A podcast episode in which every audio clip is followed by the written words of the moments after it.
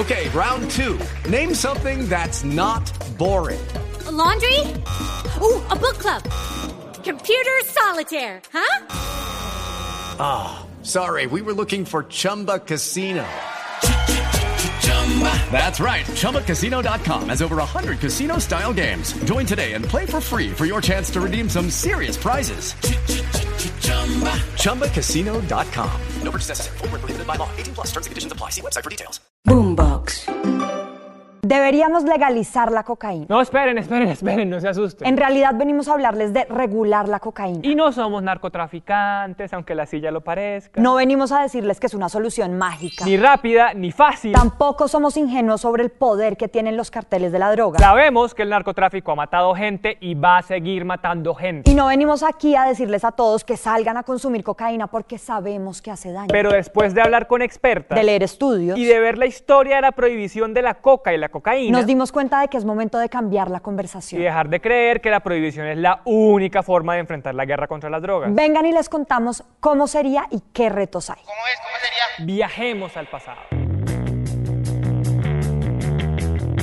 Primero, no confundamos regulación con legalización, es decir, con un mercado de drogas libre. Legalización es liberar el mercado casi que por completo y se asemeja a cuando uno podía fumar cigarrillo hasta en los aviones. La filosofía es que usted puede elegir comprar la droga que quiera, cuando quiera, que el Estado no le pueda limitar nada y que el libre mercado se autorregule. Pero eso no es lo que venimos a defender, porque la regulación, que es de lo que estamos hablando, es dejar de hacer una guerra irracional contra el consumidor y más bien reducir los daños que podría tener una dependencia a las drogas. En últimas, es aceptar que no podemos simplemente liberalizar y ya, ni tampoco prohibir y ya. La regulación no quiere decir que ustedes van a encontrar la cocaína en el supermercado, en la tienda de barrio, en la lonchera de sus hijos, en la comida del perro, el chocolate del desayuno. No, la cocaína no va a estar en todos lados. ¿Ah, no?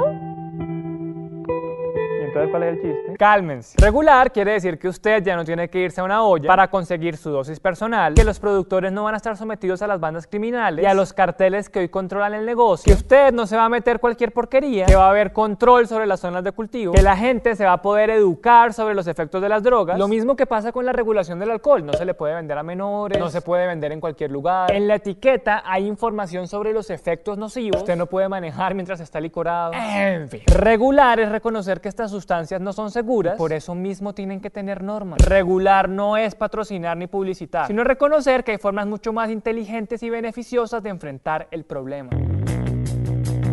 Segundo, ya no más muertos. La guerra contra las drogas es el papá de los fracasos. La prohibición planteaba en un inicio que íbamos a tener un mundo libre de drogas, que este era el peor enemigo que teníamos en América.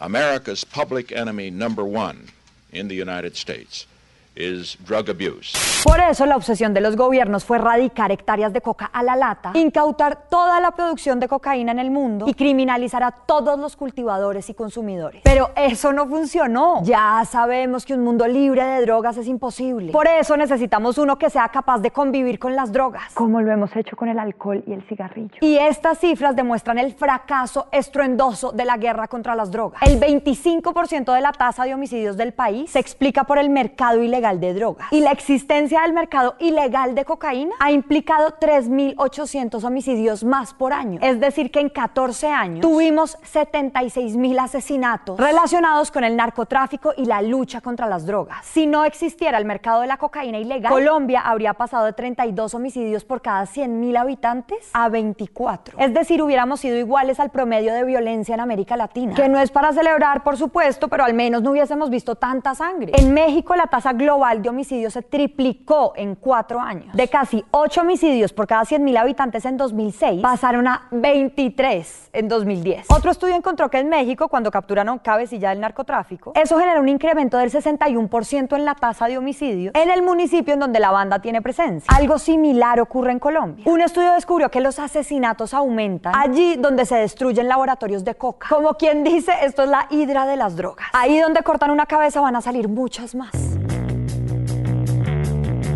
Tercero, regular permite que dejen de perseguir a los menos peligrosos. Miren este dato tan ridículo. En toda América Latina, la causa principal por la que meten a las mujeres a la cárcel es el microtráfico. Y en los hombres es la segunda. Como diría una persona sabia, ¿Qué putas? Solo en Colombia, en 10 años capturaron a 720 mil personas por delitos relacionados a la droga. Esos son 9 capturados por hora. Y no crean que atraparon a 700 mil Pablos Escobar. Si uno va y mira el detalle, ve que muy pocas, poquísimas veces, las capturas se hacen por lavado de activos y nunca caen los grandes capos. En Estados Unidos, casi todos los capturados por tener crack son personas negras o afroamericanas. Y más de la mitad de los capturados por cocaína son hispanos o latinos. Pero volviendo aquí, la mitad de las mujeres que están en las cárceles de Colombia por delitos de drogas solo completó la primaria. En Colombia, Perú y Bolivia hay millones de hogares que viven de cultivar las más de 200 mil hectáreas de coca que tenemos. Y tengan en cuenta que no lo hacen porque quieren.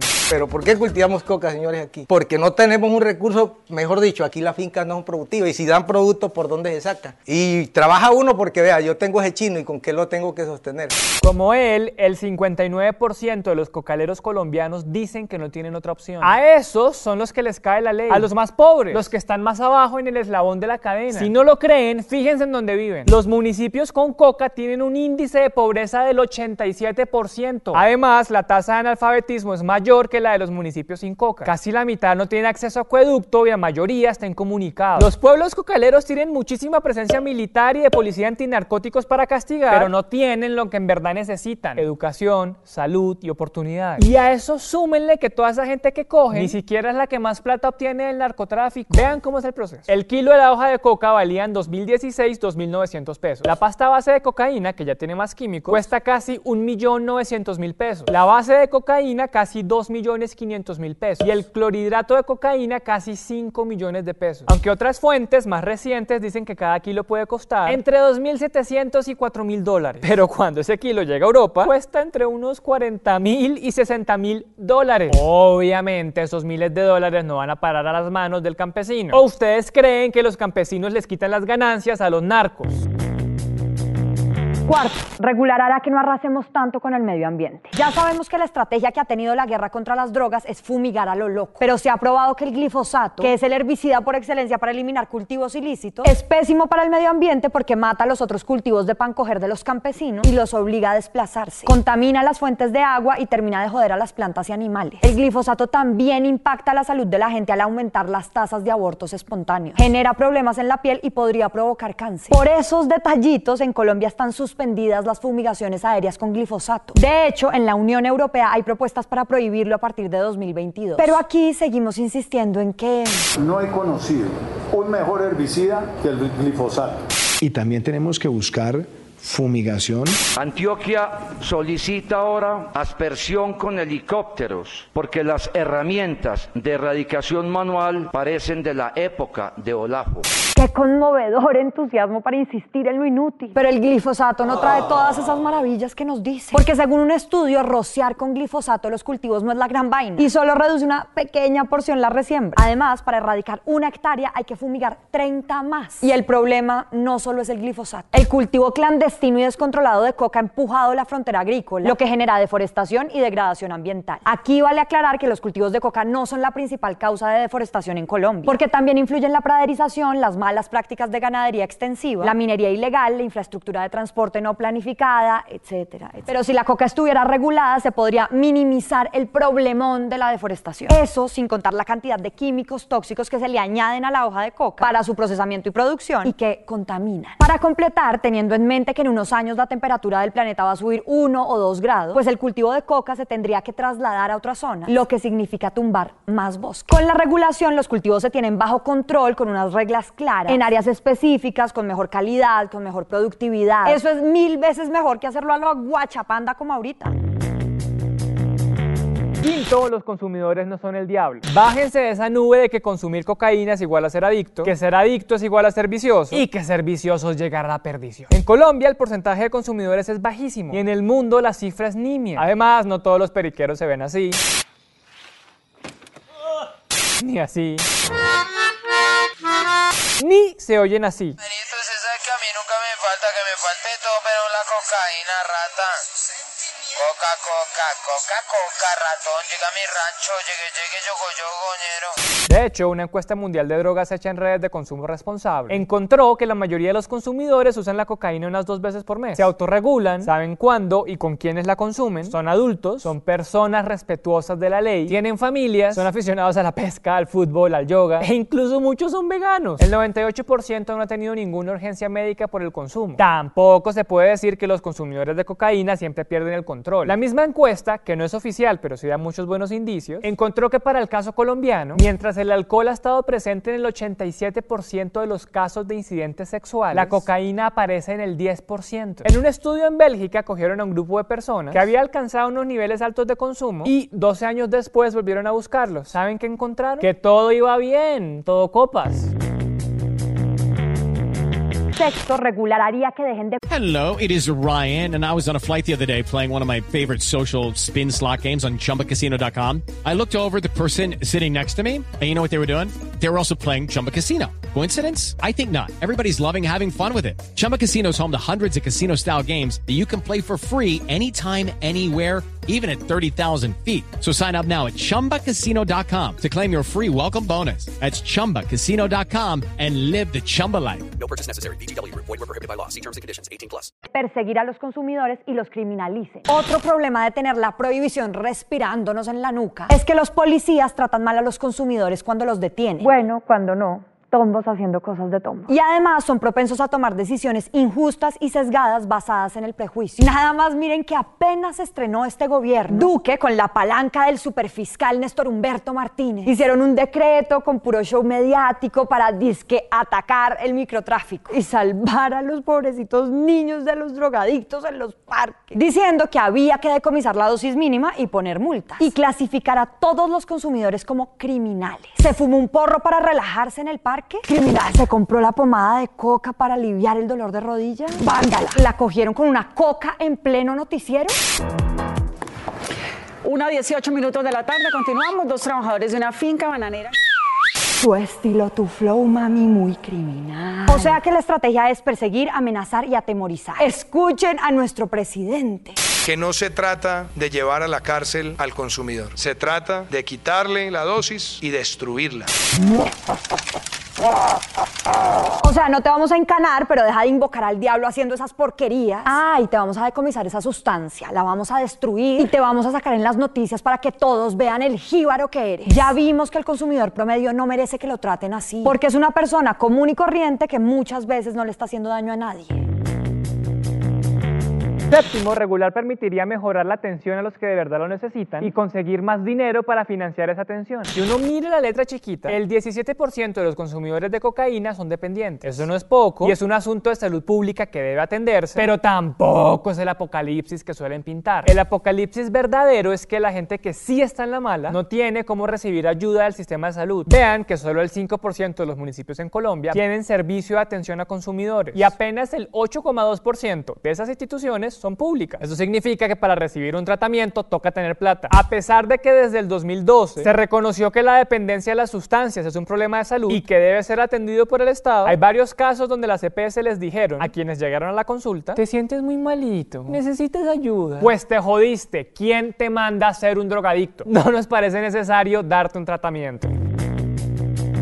Octavo, regular ayudaría a dejar de estar a ciegas con la cocaína. Prohibir ha hecho que la información sobre el tema sea inexistente o difícil de encontrar, en parte por todos los prejuicios y el terrorismo que se ha hecho. Entonces es difícil saber cómo acceder a tratamiento, cuál es la dosis adecuada, a quién llamo si me maluqueo, con qué se puede combinar y con qué no, cuál es la forma segura de consumirlo, cuáles son los riesgos que tiene, qué tan potente es, nivel cerveza o nivel whisky. Lo básico. Tras del hecho, la prohibición ha hecho que la gente vaya a lugares inseguros para conseguir su dosis. Para hacernos una idea, miren cómo se ve un mercado donde la droga no está regulada. Aquí podemos apreciar al sujeto adentrándose en un estercolero de un callejón oscuro a medianoche, mirando ansiosamente para todos lados, como si estuviera negociando un pacto con Satanás. Y miren cómo se ve un mercado regulado. Aquí podemos apreciar al sujeto disfrutando la comodidad y seguridad de un ambiente limpio, vigilado, higiénico, pulcro, cauto, donde su vida no corre ningún riesgo. Adivinen en cuál de los dos lugares les van a dar más información sobre lo que están comprando.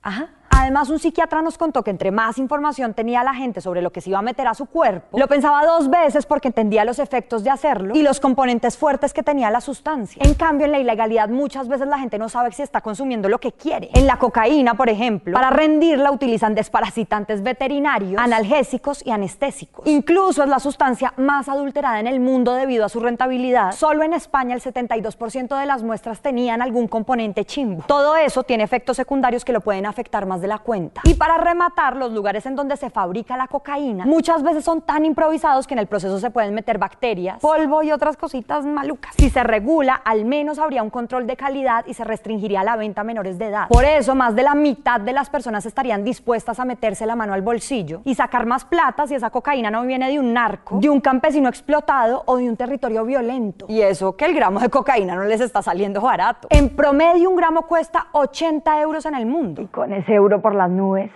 multipliquen. Lo que nos lleva a lo siguiente. Noveno, regular implica dejar de desperdiciar plata. Colombia está sentada sobre una mina de oro y no se ha dado cuenta. El 61% del área cultivada de coca en el mundo es de Colombia. El 90% de la cocaína del mundo tiene origen en Colombia. El mercado ilegal, controlado por carteles, mueve 332 mil millones de dólares al año. Con esa plata podríamos comprarnos al Real Madrid, al Barcelona, al Bayern Múnich, al Manchester United, al Manchester City, al Chelsea y nos quedarían sobrando más o menos unos 300 mil millones. ¡Palo chicles! Otro estudio calculó que para el 2018 la cocaína alcanzaría un 1,88% del PIB colombiano. Eso era más del doble de lo que generaba el sector café. Esos números muestran lo rentable que es el negocio de la cocaína, que sigue increciendo y no paga impuestos. Hagan cuenta de eso que les dijimos. Más toda la plata que quemamos combatiendo el narcotráfico y haciendo comerciales pendejos y desinformados como este. Si no traficas la mata que mata, notarás un cambio. Te verás diferente, con la frente más alta.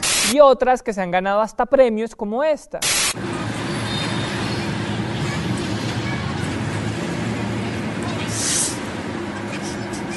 O a la mano de Dios. Haceme un favor, disfruta de la vida. Y si te ofrecen droga, simplemente di no. En fin, la hipocresía. Sigan sumando en la calculadora toda la plata que se han gastado en rociarle glifosato a mi gente y en operativos rambescos, hollywoodescos y tarantinescos que solo han funcionado para hacer show y nada más. El ejército que desmanteló y destruyó 17 laboratorios para el procesamiento de clorhidrato de cocaína. La policía de antinarcóticos incautó un cargamento de cocaína que tenía como destino los Estados Unidos. La Fiscalía y el Ejército desmantelaron un moderno laboratorio móvil cerca a Bogotá para el procesamiento de cocaína. Tal vez lo más evidente de que estamos meando fuera del pote con la plata, lo da este dato. De la plata que el Estado colombiano se gasta en luchar contra las drogas, el 64% lo destina a reducir la oferta de drogas ilícitas, pero solo el 4% lo invierte en reducir el consumo. Lo más frustrante es que terminamos invirtiendo todos nuestros recursos en estrategias militares y violentas, cuando podríamos estar teniendo programas de acompañamiento y prevención mucho más dignos y más eficaces.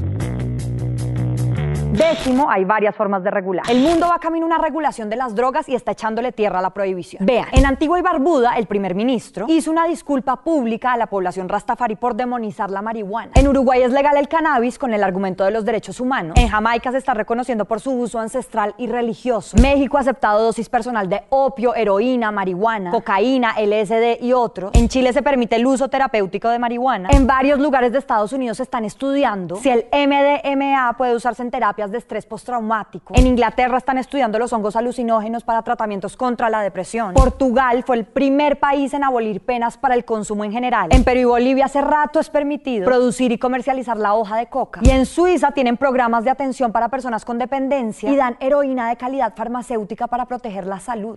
Mejor dicho, vamos lento, pero sí se puede cambiar la mentalidad. Veamos el modelo de Estados Unidos con el cannabis medicinal y recreativo. Allá permitieron el libre comercio, que cualquiera monte su negocio y pague impuestos. Por ejemplo, en Washington entró más plata por impuestos al cannabis que por alcohol y cigarrillos. Entonces, la plata que antes se quedaba en el narcotráfico, ahora la pueden usar para servicios de salud, educación y lo que necesiten las ciudades. Eso sí hay que decirlo, que no todo han sido corazoncitos, ni paz y amor con la regulación del cannabis. Y en ese camino se han aprendido ciertas otras cosas. En Colombia, por ejemplo, donde regularon el cannabis medicinal, se han generado empleos, pero sobre todo en la ciudad, y ha dejado desprotegidos a los cultivadores y productores en los campos. Además, como se creó esa fiebre voraz por el negocio, llegaron un montón de inversionistas extranjeros que podrían crear maquilas de producción de marihuana cuando estamos ante una oportunidad de combatir la desigualdad social y la violencia. Lo que hay que hacer entonces es que en una regulación introduzcamos normas que eviten esas malas prácticas. Sabemos que la mayoría de estos ejemplos hacen referencia al cannabis y eso es muy distinto a la coca, pero sí nos dan buenos indicios de que la regulación funciona. Hay que intentarlo.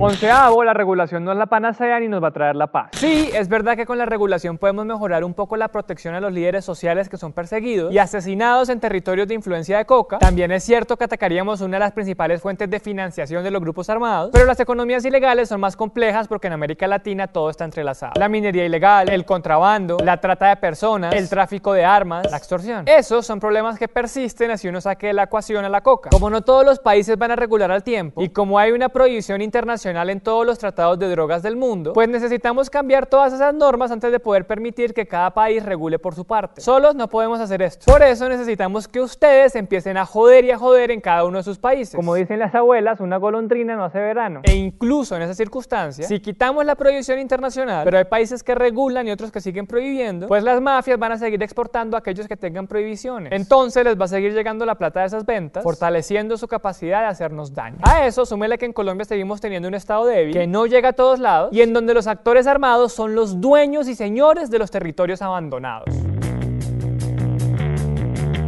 Doceavo, final, final, no va más. Sabemos que este tema levanta ampolla, que los países en América Latina y en especial Colombia estamos cargando con mucho dolor y muchos muertos por culpa del narcotráfico. Y por eso hablar de regulación de drogas toca el nervio. Pero este es un tema que si no lo miramos con los datos que hay, si no usamos la evidencia que tenemos y no cambiamos la estrategia, pues nos va a seguir desbordando. La morronguería y la censura nos han convertido en un perro mordiéndose la cola. Necesitamos que las personas salgan del closet psicoactivo para que los demás vean que son personas productivas, que el aumento del consumo no es algo esencialmente malo. Si se hace reduciendo los comportamientos riesgosos. O bajándole a otros consumos problemáticos como el alcohol y el cigarrillo. Que por fin tengamos investigación en esto y avances en la medicina, que se abra la puerta para el sinnúmero de productos que podrían hacerse con la hoja de coca, como un grupo de chefs en Bogotá que ya incluyen la hoja de coca en sus menús, o como el Lerma Cauca, donde un grupo de investigación está transformando la hoja de coca para productos agrícolas y gastronómicos. ¿Qué más tiene que pasar para que hablemos de regular la coca y la cocaína sin sonrojarnos ni acobardarnos? ¿O nos vamos a ir otra vez de narices?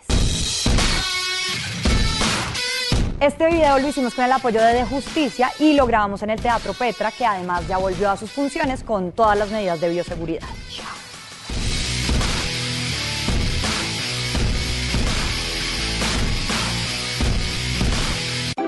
Boombox. It is Ryan here, and I have a question for you. What do you do when you win? Like, are you a fist pumper?